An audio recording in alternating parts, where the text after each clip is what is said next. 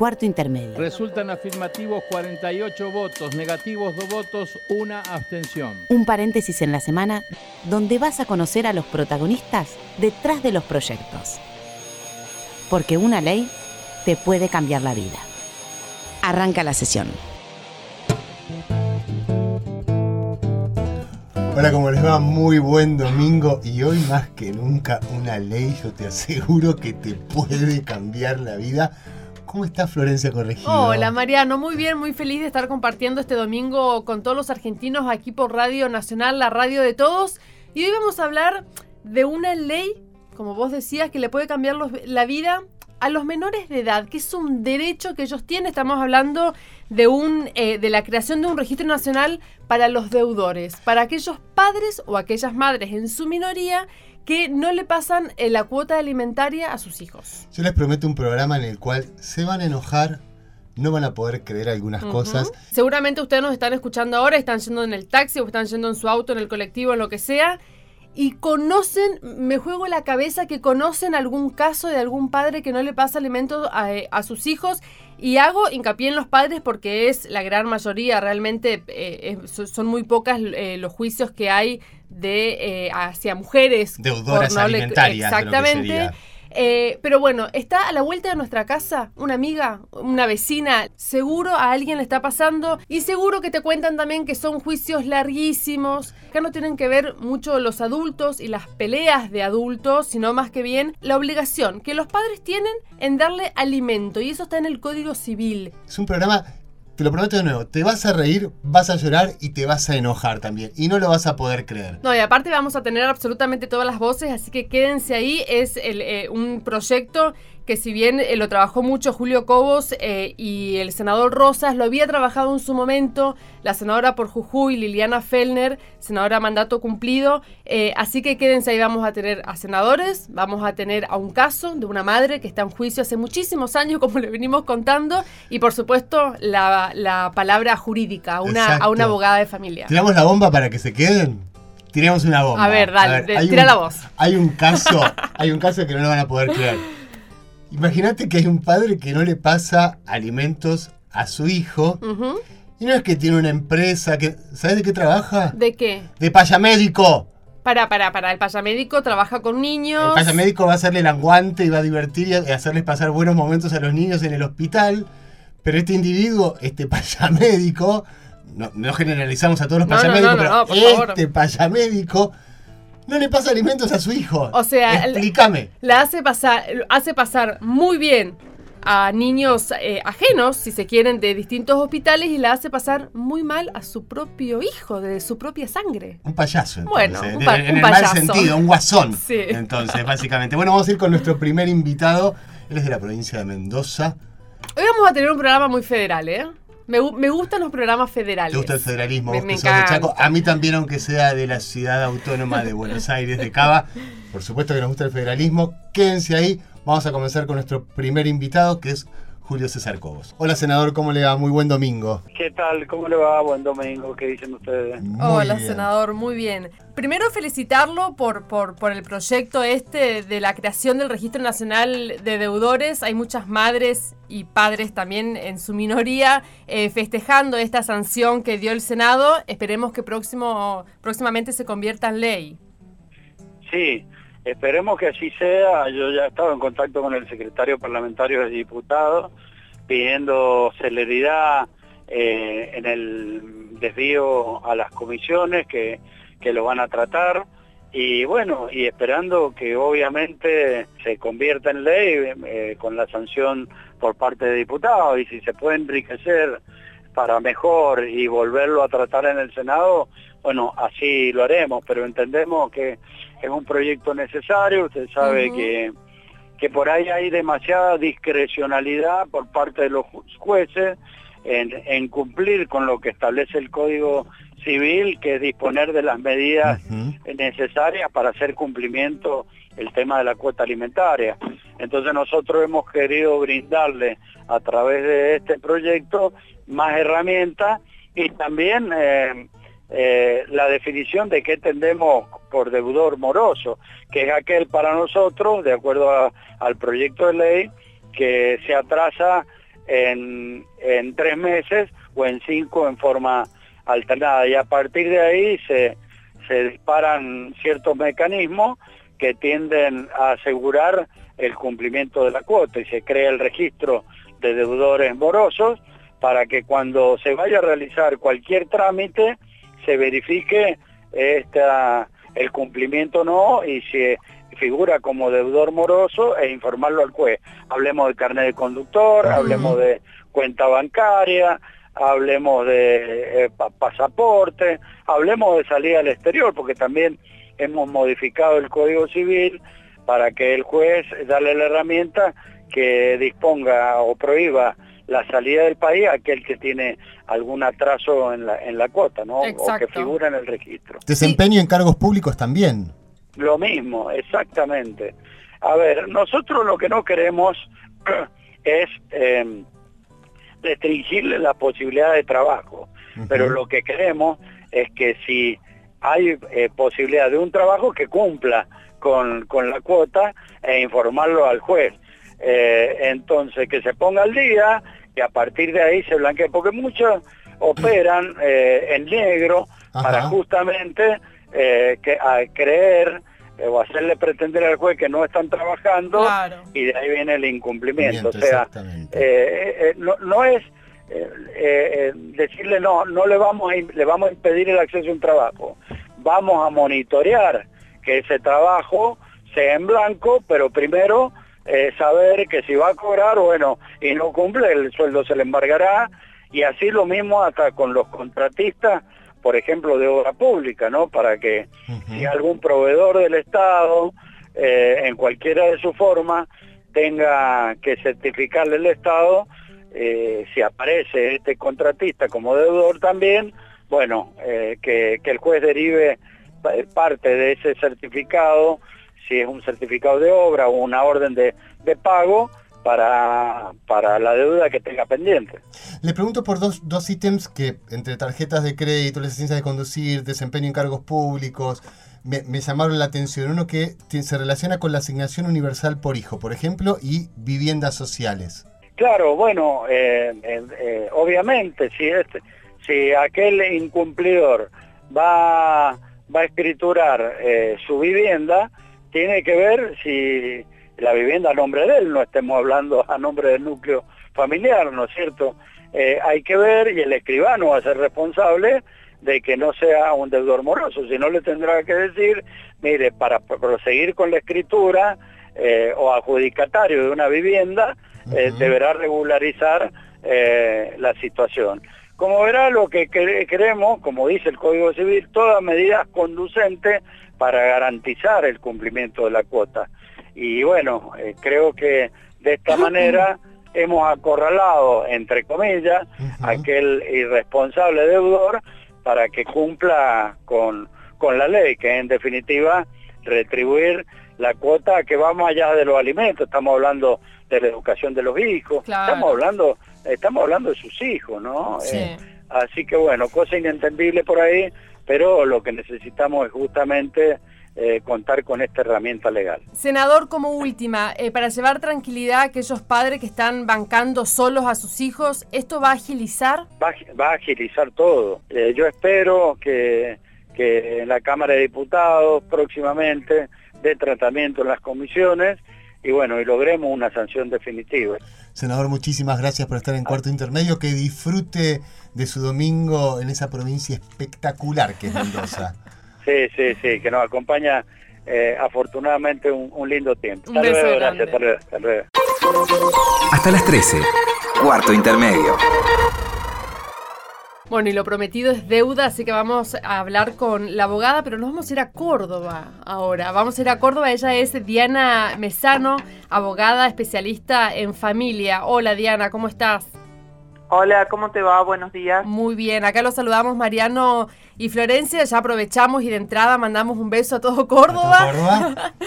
bueno, y primero preguntarle, ¿hay muchos padres deudores en, en, Córdoba, Diana? Eh, sí, como en todo el país eh, hay muchos padres y madres deudores. Sí, también. ¿Pero en su mayoría este son los padres? Y en todavía es mayoría. todavía es mayoría porque eh, todavía son más los niños que viven eh, con las mamás. Por eso son mayoría. Pero bueno, de esto está cambiando. De a poco va cambiando. Cómo me gusta tu tonada, Diana. Es lo primero que te quiero decir. Y leyendo notas que, que, vos diste y leyendo algunos de tus casos, me gustó mucho como esta ecuación nueva que va entre la imaginación de los abogados y la, la razonabilidad de los jueces. Y mi primera pregunta tiene que ver con cuáles pueden ser estas zonas vulnerables de los deudores alimentarios. ¿Dónde se los puede tocar para que cumplan con lo que tienen que, con su obligación? Mira, eh, hay que, al menos lo que yo hago, digamos, eh, normalmente uno cuando habla, habla con el que fue la pareja del deudor, digamos, alimentario, que, que le, lo conoce, sabe qué le gusta, qué hace, qué no hace. Este, entonces, en, el, en esa conversación, más un poco de investigación, las redes ayudan bastante hoy en día porque uno puede eh, recabar también información este, por esa vía. Este, encontrar el punto débil, porque el tema es cuando hay, digamos, la persona deudora eh, tiene bienes, o tiene un ingreso, o tiene bienes, se hace un embargo. Eso es, digamos, es la parte relativamente sencilla. Lleva su tiempo, pero hay, de, digamos, de dónde cobrar, como decimos nosotros. El tema es cuando son personas que no tienen nada a su nombre. Trabajan en negro, eh, tienen un monotributo, por ejemplo, que hay mucha gente monotributista, pero no monotributistas hacen algo con ese monotributo, ¿cierto? O, tienen una, eh, qué sé, tienen un negocio y lo tienen bajo un monotributo, entonces eso se recaba información también vía en la municipalidad, por ejemplo, a ver el negocio a nombre de quién está, porque se puede hacer una intervención de caja. Eh, Hay una que es buenísima, que yo no sé si es un caso tuyo, que es, estamos en Córdoba, ¿no? A un hincha de talleres de Córdoba se le negó la entrada al estadio para que pueda pagar. Ese, no es mío, es de una colega, la doctora Narda, este sí. sí, sí, sí, eso se le prohibió. ¿Es correcto si llamamos a los deudores alimentarios deudores o deudoras para, vamos a hacer, digamos, vamos a hablar bien, delincuentes alimentarios? Mira, a mí la, parte delincuente no. En todo caso sería más una cuestión de, falta de amor, porque en definitiva es la comida de los hijos. O sea, más que delincuentes eh, no tienen un instinto básico de protección a la prole como lo tienen todos los animales. O sea, yo lo veo más de ese sentido, ¿me entendés? Eh, por, por, ya sea por egoísmo, ya sea por broncas que han quedado, lo que sea, esa, esa mentalidad que todavía sigue de que el que tiene que pagar alimentos piensa que le da la plata al otro, al otro que pasó a ser de su amor a su enemigo. Entonces, este, yo lo veo más eh, como una falta de amor porque es una cosa que no debería uno tener que andar persiguiendo a nadie para que pase un dinero que es para que sus hijos coman, vistan, se eduquen, en definitiva lo básico, ¿no? No estamos hablando de ningún nada extraordinario. Doctora, ¿quién y cómo se, se estipula el monto que se le va a pasar a, ese, a esos chicos? Mira, eso depende de muchos factores. Eh, primero se ven las necesidades de los niños, ¿cierto? O sea, obviamente que eh, se ve a qué colegio concurren, el nivel de vida que se trata de mantener, el nivel de vida que tuvieron mientras la pareja estaba junta.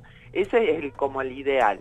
Después en la ecuación también entra los ingresos que tiene el que tiene que dar alimentos. Entonces entre eso se hace una ecuación y se trata de llegar al mayor monto posible. Este, pero bueno, varía en, cada caso, ¿cierto? No es lo mismo si son un chico, tres, tres niños o uno, o van a colegio privado o colegio público, si tienen el transporte, son todos rubros que, que suman, la edad de los niños, y el nivel de vida que tenían antes, obviamente. Doctora, ¿y si el chico comparte exactamente el mismo tiempo con el padre y con la madre, ahí también tiene que existir una cuota alimentaria o cómo es en ese caso?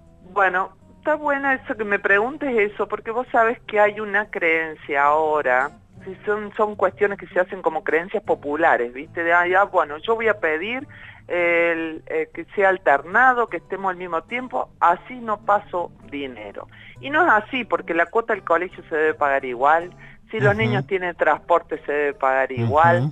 Entonces, ¿qué se suprimiría de la ecuación para hacer la cuenta de alimentos? Y la comida, por ejemplo, porque bueno, al pasar el mismo tiempo, se supone, eso se, se sustrae de la cuenta, porque normalmente nosotros, yo hago un listado, pongo colegio, transporte, calzado, eh, ropa, merienda, bueno, las cosas que, digamos, al estar al mismo tiempo, se la brindan ambos padres, eso se sacan de la ecuación. Pero el colegio se tiene que pagar igual. Colegio, la salud también. claro, la obra social, un deporte, si hacen otras actividades extra, eso, eso sigue estando.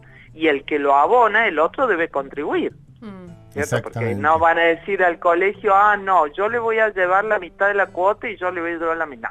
No, la lleva uno. Claro, claro, exactamente. Entonces son cosas que no se pueden dividir, digamos, en la práctica. Una vez que, que, son mayores de edad, ¿se puede hacer juicios eh, por alimentos cuando no le pasaba, digamos, cuando eran menores?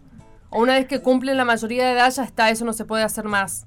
No, igual esto acá hay que hacer una distinción. La mayoría de edad es los 18. Sí. Y los alimentos son hasta los 21 años padre proveedor hasta los 21 años, hasta los 21 años, el padre que convive con el hijo hasta los 21 años, es el que está autorizado a reclamar esos alimentos. Entre los 18 y los 21 también lo puede hacer el hijo. Y de 21 a 25, que es una contribución al hijo que sigue estudiando, que ya eh, digamos, no es el mismo alimento, sino que es una ayuda para que termine una carrera, esa la tiene que reclamar el interesado, sea el hijo. Doctora, eh, como, como último, para ir cerrando, ¿le falta eh, más herramientas a la justicia? Digo, conocemos un montón de casos de, de, de, madres que están hace años en juicio por alimento y que todavía no, no pueden solucionarlo. Siempre falta, eh, por ahí es una, una guerra o una discusión entre pobres, ¿viste? Muchas veces no mm. hay.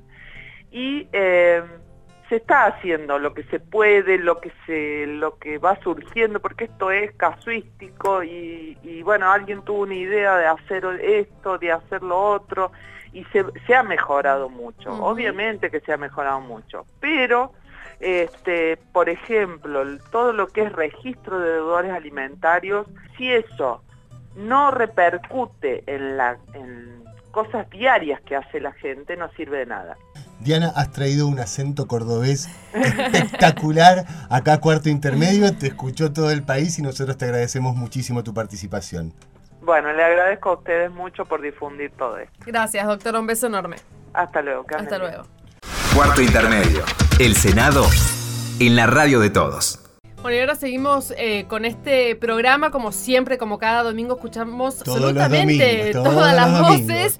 Eh, y ahora vamos a hablar con una madre, una de tantas madres realmente que están en juicio por alimento. Ella es Paola Cataldi. Hola Paola, buenos días, ¿cómo estás? Hola, ¿qué tal Flor? Hola Mariano, ¿cómo están? Hola Paola, ¿cómo estás? No todos somos iguales, es lo primero que te quiero. Vos ya lo sabés. Paola, primero, bueno, preguntarte por el inicio, ¿no? Para todas aquellas personas que, bueno, que no conocen eh, tu caso, ¿hace cuánto te separaste y cuándo tu ex marido, el padre de tu hijo, empezó a eh, dejar de pasarte la cuota alimentaria?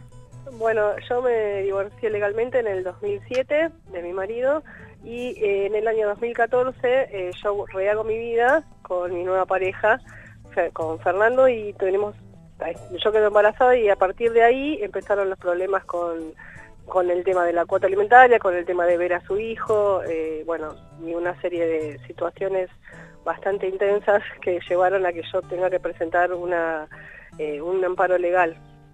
O sea, él no se bancó que vos rehagas tu vida, que vos tengas un, nuevo marido, hijo, Ponele, yo, yo creo que, que, ese es el detonante, porque hasta ahí venía cumpliendo como, como se debía, veía a su hijo normalmente, él también se puso en pareja después y ahí agravó aún más el tema, eh, ya dejó de ver directamente a su hijo.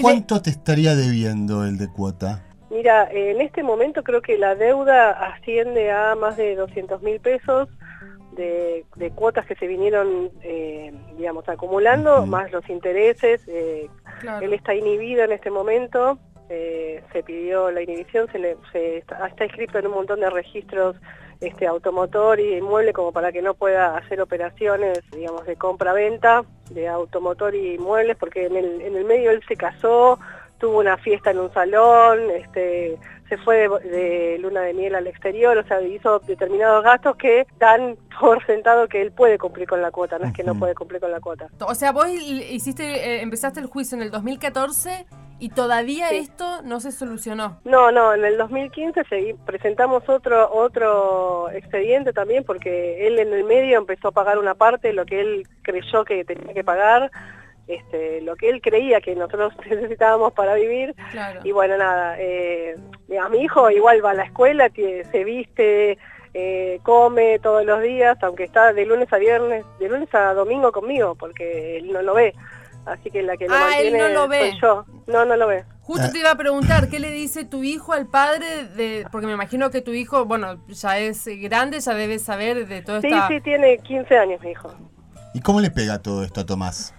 Y mira, cuando era más chico le pegaba bastante mal, de hecho estuvo en tratamiento psicológico por eso, pero a partir del año pasado la psicóloga le dio de alta porque él como que empezó como a enfrentar al padre, a decirle las cosas que, sentía, que tenía dentro, y digamos que él en este momento lo, que, le tiene al padre la verdad creo que es lástima a esta altura, ya no, es ni bronca, ni ira, ni, ni nada, no, no tiene un apego con el padre, porque obviamente no lo ve el juez este, eh, en una de las eh, audiencias a las que yo concurría todas, incluso con Tomás, eh, le dio unas visitas solamente los jueves, dos horas, a retirarlo acá en casa para verlo y tampoco las cumplía, así que está, o sea, él siempre se queja de que yo no lo dejo ver a su hijo y en realidad es él el que no... Mm.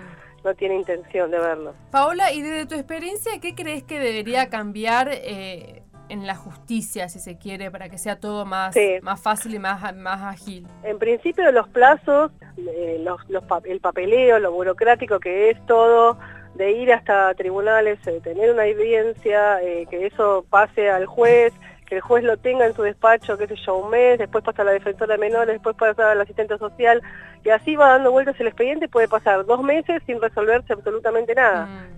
Entonces, eh, creo que primero los plazos y segundo, esto del registro de los deudores morosos, me parece que es una idea espectacular. Creo que es mucho más efectivo. Vos continuás adelante, me imagino que debe haber muchísimas madres que tiraron la toalla, que dijeron basta. Por supuesto. Sí, porque esto es oneroso también, a mí me, sale dinero, aparte yo tengo que pagar honorarios, tengo que pagar este tasas de presentación, de... Y tu tiempo. Obvio. ¿Y tu estrés? sí, sí, sí, tal cual. Eh, ¿Cómo hiciste? Porque yo soy una persona también separada y una separación conlleva como mucho, mucho estrés. Me pone muy feliz escucharte que, hayas podido rehacer tu vida, que tengas dos hijos más. Sí. No, la verdad que eh, mi compañero de vida en este momento es, espectacular. Él, él me, me bancó un montón de cosas a mí, a Tomás, a mi hijo eh, nos, sostuvo un montón, este, digamos, aparte de económicamente, digo, ¿no? Emocionalmente. Y la verdad que este, se hace difícil eh, en un montón de situaciones eh, cotidianas, porque uno está solo para, un montón de cosas, por ejemplo, para cosas del colegio, eh, si bien mi, eh, mi, marido me acompaña en, todo, eh, hay situaciones burocráticas también justamente del colegio que Tomás queda como aislado de, muchas cosas.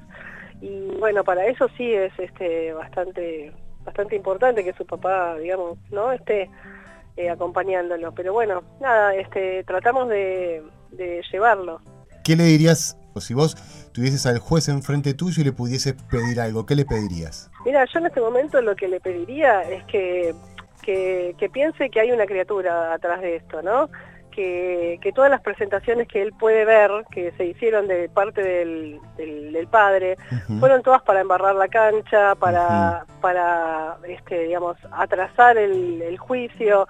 No hay ninguna que le haya salido bien eh, a favor de él.